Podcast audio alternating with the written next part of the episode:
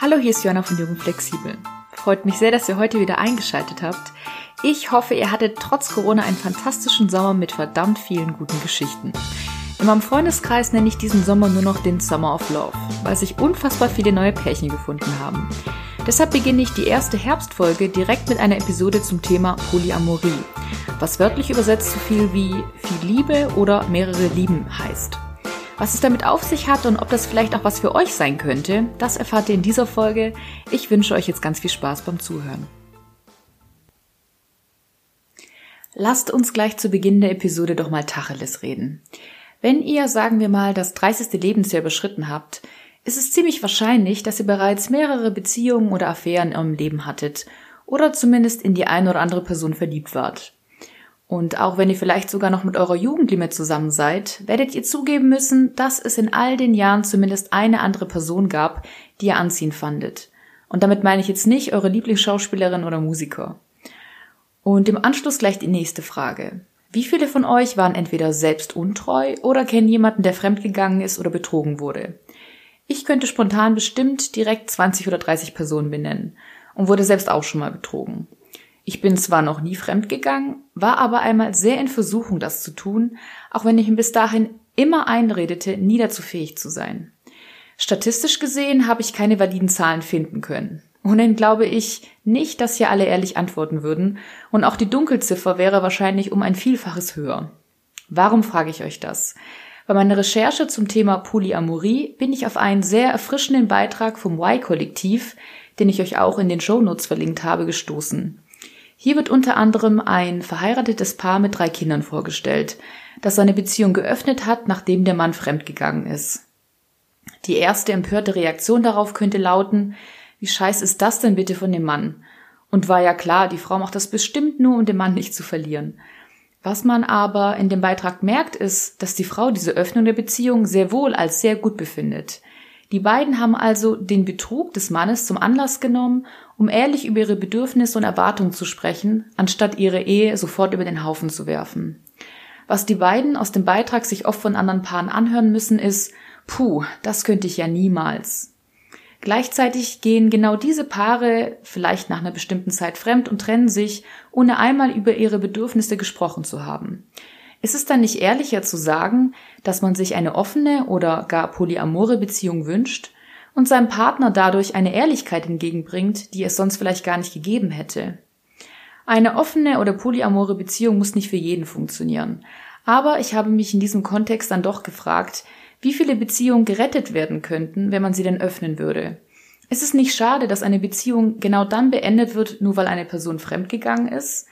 Und wie wird Fremdgehen überhaupt definiert? Wo beginnt Treue und wo hört sie auf? Beginnt sie im Kopf, endet sie beim Knutschen oder ist ein Abendessen eigentlich viel schlimmer als ein betrunkener One-Night-Stand? Ich glaube, der Akt an sich ist nämlich gar nicht das Schlimme, sondern der Vertrauensbruch. Genau das, was es war, ist zum Beispiel, was bei meiner früheren Beziehung das Verletzende für mich war. Nicht, dass es passiert ist, sondern dass ich es ganz klischeehaft als Letzte erfahren habe. Bevor wir aber tiefer in das Thema Polyamorie einsteigen und nicht zu viele Begriffe durcheinander bringen, hier eine kleine Definitionseinheit. Polyamore oder offene Beziehungen dienen dazu, eine monogame Beziehung, also eine Beziehung zwischen zwei Menschen zu öffnen.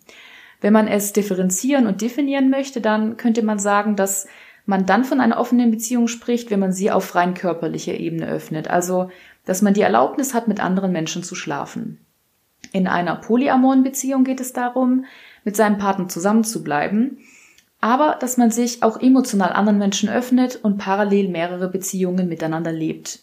Dass die Grenzen hierbei fließend sind und man schlecht kontrollieren kann, in wen man sich denn verliebt, versteht sich an dieser Stelle wohl von selbst. Im Duden gibt es noch keine Definition des Begriffs Polyamorie. Aber mir wird bei der Recherche der Begriff Polyandrie vorgeschlagen. Zitat Anfang vereinzelt bei Naturvölkern vorkommende Form der Polygamie, bei der eine Frau gleichzeitig mit mehreren Männern verheiratet ist. Vielmännerei. Zitat Ende. Das männliche Pendant dazu, die sogenannte Vielweiberei, nennt sich Polygnie, ist aber zum Beispiel nicht im Duden zu finden. Fun Fact am Rande. Wenn man dann den Begriff Polygamie, den ihr vielleicht auch schon mal gehört habt, sucht, werden folgende Definitionen beim Duden ausgespuckt. Definition A. Ehe mit mehreren Partnern, mehr Ehe, viel Ehe. Definition B. Zusammenleben, geschlechtlicher Verkehr mit mehreren Partnern. Interessant finde ich dabei, dass bei Definition A, also wenn die Ehe mit mehreren Partnern bzw. die Mehrehe beschrieben wird, noch der Zusatz hinzugefügt wird, Gebrauch, besonders Völkerkunde. Als ob das etwas wäre, was in einer vermeintlich wilden Welt irgendwo da draußen stattfindet. Aber es stimmt, dass Polygamie in Deutschland unter Strafe steht. Bis zu drei Jahren Freiheitsstrafe oder eine Geldstrafe. Muss man sich mal vorstellen, stand nicht auch mal Homo- oder Bisexualität unter Strafe? Aber es stimmt natürlich auch. Es gibt Länder und Kulturen, in denen beispielsweise Frauen gezwungen werden, eine Vielehe einzugehen. Mit freier Liebe und Emanzipation hat das natürlich gar nichts zu tun. Soll nichtsdestotrotz heißen. Nur weil wir etwas befremdlich finden, heißt das nicht, dass es nicht seine Berechtigung hat. Gerade innere Widerstände zeigen einem mit das größte Wachstum auf. Eine Aussage in dem Video von Katja Moll, die als Schamanin unter anderem arbeitet, hat mich sehr zum Nachdenken gebracht. Diejenigen, die Polyamorie ablehnen, sollten sich mal darauf einlassen. Und diejenigen, die Monogamie ablehnen, sollten eben jene Beziehungsform ausprobieren. Denn ja, am meisten lernen wir wirklich dann, wenn wir diese Komfortzone verlassen. In den Shownotes findet ihr einen Link zu einem Polyglossar, das auf ganz lustige Art und Weise die verschiedensten Beziehungskonstellationen animiert darstellt. An dieser Stelle ein herzliches Dankeschön fürs Weiterleiten. Ich habe mich ziemlich köstlich amüsiert. Und ja, ich glaube schon, dass jeder eine sehr eindeutige Meinung dazu hat, wenn es um das Thema Polyamorie oder offene Beziehungen geht. Und man in die eine oder andere Richtung sehr heftig darauf reagiert. Was sich für die einen wie ein Albtraum anhört, also den Partner in Anführungszeichen zu teilen, ist für einen anderen ein absolutes Heißversprechen. Ich selbst weiß noch nicht, was ich davon halten soll, aber ich finde die Gedankengänge, die damit einhergehen, ziemlich, ziemlich spannend. Denn ist es nicht so, dass wir fähig sind, mehrere Menschen gleichzeitig zu lieben? Beispielsweise haben wir mehrere Freundschaften und begrenzen uns auch nicht auf eine einzige. Und diejenigen unter euch, die bereits Kinder haben, würden doch wahrscheinlich auch sagen, dass man nicht sagen kann, welches seiner Kinder man mehr liebt. Und zeigt nicht die serielle Monogamie, also dass man in seinem Leben mehrere Beziehungen nacheinander führt, dass wir sehr wohlfähig sind, mehrere Menschen auf emotionaler und körperlicher Ebene zu lieben. Und zeigen Scheidungsraten von etwa 50 Prozent nicht auch, dass es unrealistisch ist, nur mit einer Person sein Leben zu verbringen? Versteht mich nicht falsch, ich glaube tatsächlich, dass man es mit einem Partner oder einer Partnerin verdammt lange aushalten kann, wahrscheinlich auch über mehrere Jahrzehnte hinweg. Zumal es aus meiner Sicht eher so eine bewusste Entscheidung füreinander ist, die sehr regelmäßig getroffen wird, wie man das zum Beispiel innerhalb einer Beziehung tut. Meine Mutter hatte vor ein paar Jahren mal den lustigen Vorschlag, dass es legal werden müsste, sich beispielsweise alle zehn Jahre ganz easy scheiden lassen zu können. Also ohne irgendwelche Hard Feelings oder ein Bumborium. Wäre es nicht genial, wenn man gezwungen wäre, sich regelmäßig zu fragen an Tag X, sag mal, passt es noch mit uns? Auch für die nächsten zehn Jahre? Auch wenn es natürlich hier keine Garantie dafür gäbe, dass es auch so kommen muss. Es würde aber den Druck nehmen, das bis ans Lebensende durchzuziehen, sehr polemisch gesprochen. Denn sind wir mal ehrlich, die Lebenserwartung war früher, als Ehen wirklich noch ihr Leben lang dauerten, auch noch geringer. Als ich selbst mit dem Thema Polyamorie konfrontiert wurde, war mein erster Impuls, mir erstmal diverse Podcasts und YouTube-Videos dazu reinzuziehen, um das alles besser zu verstehen. Gleichzeitig wurde mir aber auch bewusst, dass bei allen Beziehungsgefragen, dass es gelinde gesagt scheißegal ist, wie das offiziell definiert oder gelebt wird. Wichtig ist, dass es für einen selbst oder den Partner oder die Partnerin stimmig ist. Natürlich habe ich mich trotzdem mit dem Thema beschäftigt, weshalb ihr just in diesem Moment diese Folge hört. Letztlich dienen ja Definitionen dazu, uns Sicherheit zu geben. Wir sind Mann und Frau. Wir sind in einer Beziehung. Wir lieben uns. Das ist und klingt alles super, super schön. Das Ding ist nur, dass uns all die Definitionen im Zweifel gar nicht weiterbringen. Die bringen uns gar nichts und vor allem auch keine Sicherheit. Ich weiß noch, wie wichtig es mir immer war, dass man ganz offiziell sagt, dass man zusammen ist. Dabei war die interessantere Frage eigentlich eher, warum ich diese Form der Sicherheit überhaupt gebraucht habe. Und manchmal frage ich mich natürlich schon, ob sich meine Generation nicht etwas vormacht und sich schön redet, wenn sie all den Labels entsagt. Anders oder auch etwas derbe formuliert, was hat unsere Generation eigentlich für ein Scheißproblem, sich zu binden und es miteinander zu versuchen? Denn ob mit oder ohne Label, eine Garantie gibt es sowieso nicht. Aber weil es mich als Redakteurin dann doch interessiert hat, was es an Infos zu dem Thema Polyamorie gibt, habe ich mich natürlich mit den diversesten Podcasts etc. pp. auseinandergesetzt, die ihr auch in den Shownotes findet. Der Grundtenor dort und die Gemeinsamkeit war diejenige, dass wirklich keine offizielle Definition vonnöten ist und dass man ehrlich und regelmäßig mit seinem Partner sprechen sollte, was man denn gerade braucht. Vor allem, weil man sich als Mensch verändert, weil sich Bedürfnisse oder auch Lebensumstände sehr regelmäßig verändern. Das ist es, was sich, glaube ich, für jede Form der Beziehung mitnehmen lässt. Ehrlich zueinander sein und ständig in Kommunikation zu treten.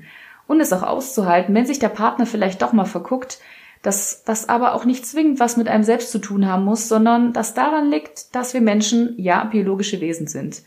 Ohnehin lohnt sich eine direkte Kommunikation, denn wie oft habt ihr es schon erlebt, dass eher über den Partner statt mit ihm gesprochen wurde oder mit ihr? Aber ich glaube auch, dass eine Entscheidung dafür oder dagegen nicht endgültig sein muss oder sollte. Denn Veränderung, wie ich es vorhin schon sagte, ist das Natürlichste der Welt. Schon allein unsere Zellen erneuern sich alle 24 Stunden, wir haben Tag und Nacht, wechselnde Jahreszeiten und so weiter.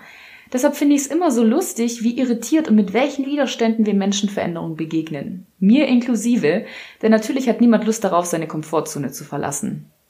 Es braucht also in jedem Fall ganz eigene Regeln, die man auf Basis einer großen Portion Offenheit, Ehrlichkeit, aber auch Selbstreflexion festlegen kann. Und gerade Selbstreflexion ist es, was uns in allen Lebenslagen helfen kann, um herauszufinden, ob uns dieser kleinste gemeinsame Nenner, also kennenlernen, zusammenziehen, heiraten, Haus bauen, Kinder kriegen, denn wirklich taugt, oder ob man die Reihenfolge bzw. einzelne Bausteine daraus nicht gänzlich austauschen könnte. Ein großes Hindernis bei dem Thema Polyamorie ist die Eifersucht. Aber auch hier ist die spannendste Frage viel eher, warum man denn überhaupt eigentlich eifersüchtig ist. Was steckt wirklich dahinter? Letztlich löst Eifersucht sowieso keine Probleme und führt auch zu keineren engeren Bindungen, auch wenn man das vielleicht irrtümlicherweise denkt. Viel eher wird sich der Partner oder die Partnerin noch mehr von einem entfernen und auch wenn jemand tatsächlich körperlich treu ist, kann man die Gedanken und Gefühle des anderen sowieso nicht steuern. Ist es dann nicht wertschätzender, das dem anderen, der anderen zu lassen und auch selbst die Freiheit zu haben, sich Erfahrungen und anderen Menschen zu öffnen, die einen weiterbringen und bereichern? Das Konzept der romantischen Liebe ohnehin ist sowieso erst ein paar Jahrhunderte alt. Früher war klar, dass eine Ehe aus rein wirtschaftlichen, politischen oder religiösen Zwecken geschlossen werden muss. Dieses Ideal der romantischen Liebe gibt es seit dem Ende des 18. Jahrhunderts. Und klar, Hollywood und Disney-Filme haben seit dem letzten Jahrhundert auch sehr zu dem Idealbild einer monogamen, heterosexuellen Beziehung beigetragen. Ein historischer Abriss des gesellschaftlichen Verständnisses von Liebe findet ihr in einem Geo-Artikel in den Show Notes. Das Festhalten und das Idealisieren einer einzigen Person inklusive Happy End ist aber tatsächlich teilweise fatal. Dass uns propagiert wird, dass wir nur mit dieser einen Person unser lebenslanges Glück finden, kann auch gefährlich werden. Zeigen doch toxische Beziehungen oder im Extremfall auch Stalker, dass es für beide Personen verheerend sein kann, wenn man sein Glück nur von einer einzigen Person abhängig macht. Oder wenn Frauen zum Beispiel dank des Cinderella-Komplexes darauf vertrauen, dass man ein Leben lang zusammenbleibt und der Mann sich schon um die Altersvorsorge kümmern wird. Die Chancen stehen hier statistisch gesehen bei 50-50. Ich glaube, die Anspruchshaltung, die wir an Beziehungen haben, ist sehr, utopisch. Kein Mensch kann allen Anforderungen gerecht werden. Deshalb ist die Frage, ob es gut ist, sich verschiedene Bedürfnisse von verschiedenen Menschen zu holen oder ob das auch nur in das Schema der Selbstoptimierung passt, das wir uns auferlegt haben. Können wir nicht einfach alle ganz normale Menschen sein, um geliebt und akzeptiert zu werden? Ich bin da natürlich auch nicht besser. Konventionelle Lebenskonzepte sind mir immer etwas suspekt. Trotzdem merke ich, dass ein Partner keine bestimmten Eigenschaften oder Attribute aufweisen muss, sondern er oder sie muss einfach passen. Zumindest merke ich, dass ich die Vorstellung, die wir von romantischer Lieben haben, nicht sehr zeitgemäß finde. Andererseits frage ich mich aber auch, ob es nicht besonders viel Mut erfordert, sich zu 100 Prozent einer Person zu öffnen, Intimität zuzulassen, auch auf die Gefahr hin, dass einem das Herz gebrochen wird. Man hält Menschen in polyamoren Beziehungen oft vor, sich nicht entscheiden zu können oder entscheiden zu wollen. Manche sprechen auch von Verlustängsten, denen vorgebeugt wird, wenn man mehrere PartnerInnen an der Seite hat, die quasi abwechselnd zur Verfügung stehen. Weitere kritische Fragen in Bezug auf Polyamorie lauten, ist das vielleicht eine temporäre Flucht oder wirklich eine Alternative? Spätestens bei der Kinderfrage könnte man meinen, hört der Spaß aber auf. Der Instagram-Account von Katrin Weidner beispielsweise zeigt, dass sich eine offene Beziehung selbst in einer Schwangerschaft leben lässt und mit Kindern sowieso, wie wir das in dem Beitrag eingangs mitbekommen haben. Aber auch wenn man merkt, dass das nichts mehr für einen ist und man die Zeit der Schwangerschaft lediglich mit dem Partner oder der Partnerin verbringen möchte, kann und muss man das auch kommunizieren. Denn genau darum geht es. Jederzeit aussprechen, was man möchte, auch wenn das gegen die gesellschaftliche Norm geht. Das ist es, was ich an Menschen bewundere, die ihren Weg gehen, auch wenn er nicht konform ist. Früher war es ja auch undenkbar bzw. eine Schande, ehelose Kinder in die Welt zu setzen oder auch Homo- oder Bisexualität war verpönt. Deshalb frage ich mich auch, ob jegliche Formen wie zum Beispiel Polyamorie in ein paar Jahren auch gesetzlich verankert sein könnten, auch wenn wir uns das momentan noch nicht vorstellen können. In einzelnen US-Bundesstaaten wie zum Beispiel Utah, wie ihr das vielleicht von den Mormonen kennt, geht das. Ein Beitrag dazu, wie ein Dreiergespann inklusive gemeinsame Kinder zusammenlebt, in diesem Fall in Texas, findet ihr in den Show Notes. Wenn man jetzt die yogische oder spirituelle Sichtweise hinzuziehen würde, könnte man sagen, dass Liebe grenzenlos ist man keinen Menschen besitzt und dass beispielsweise Eifersucht bloß eine zu starke Identifikation mit dem eigenen Ego ist.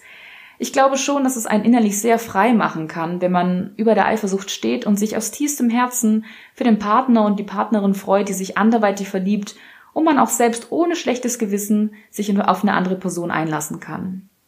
Ein weiteres Vorurteil, das im Kontext der Polyamorie oder offenen Beziehungen entsteht, ist, dass es hier nur um Sex gehen würde. Dabei zeigt die Ablehnung oder der Vorwurf von in Anführungszeichen zu viel Sex mehr über die Person, die das vorwirft, als über diejenigen, die eine offene Beziehung führen. Und auch ich selbst dachte bei einem Freund von mir vor ein paar Jahren völlig entnervt, dass er doch bitte zugeben soll, dass er sich noch austoben möchte und das nicht unter den Deckmantel der Polyamorie verstecken sollte.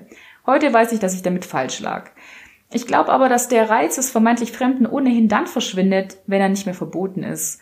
Aber egal wie, es ist letztlich sowieso der Partnerschaft überlassen, wie man das handhaben und leben möchte. Wo sich aber Polybeziehungen einig sind, dass es eine logistische Meisterleistung ist, den verschiedenen Menschen gerecht zu werden, die man lieb gewonnen hat. Und Yogis, Yoginis würden mir zustimmen, dass eine emotionale und oder körperliche Bindung immer auch ein energetischer Austausch ist, mit dem man sparsam haushalten möchte. Andererseits wird Liebe auch nicht weniger, wenn man sie teilt. Ihr merkt also, es gibt zu allen Aspekten ein Für und Wider. Keine Ahnung, ob ich mich auf Polyamorie ebenfalls einlassen könnte. Ich habe für mich immer noch nicht entschieden, ob ein solches Konzept besonders mutig oder nur ein Wegrennen vor Verantwortung und Bindung ist oder ob es ein Weg ist, der Freiheit und lebenslange Liebe verspricht. Ganz so, wie es uns Disney-Filme seit jeher versprechen. Ganz egal, es lohnt sich immer darüber nachzudenken, welche Werte man nicht nur für seine Beziehung, sondern auch für sein Leben annehmen möchte. Wie bei allen Dingen im Leben gibt es kein richtig und kein falsch. Auch wenn wir uns manchmal wünschen würden, die eine Wahrheit zu finden, die alle Probleme auf einen Schlag löst. Ob Poly oder Mono, wie man in der Szene so schön sagt, eines bleibt beiden gemein. Die Sehnsucht nach einer Verbindung zu einem anderen Menschen, vollständig gesehen, verstanden und geliebt zu werden. Und ist es nicht in jedem Fall ein riesiges Geschenk, dass wir in der westlichen Welt entscheiden dürfen, wen wir wie und wann lieben möchten? Das war also meine Podcast-Folge zum Thema Polyamorie. Wenn sie euch gefallen hat, dann empfehlt sie doch gerne euren Freunden und Freundinnen weiter und abonniert meinen Podcast oder schaut auf meiner Website www.jungeflexibel.de vorbei. Ich wünsche euch einen wunderbaren Start in den Herbst und in diesem Sinne lasst es euch gut gehen.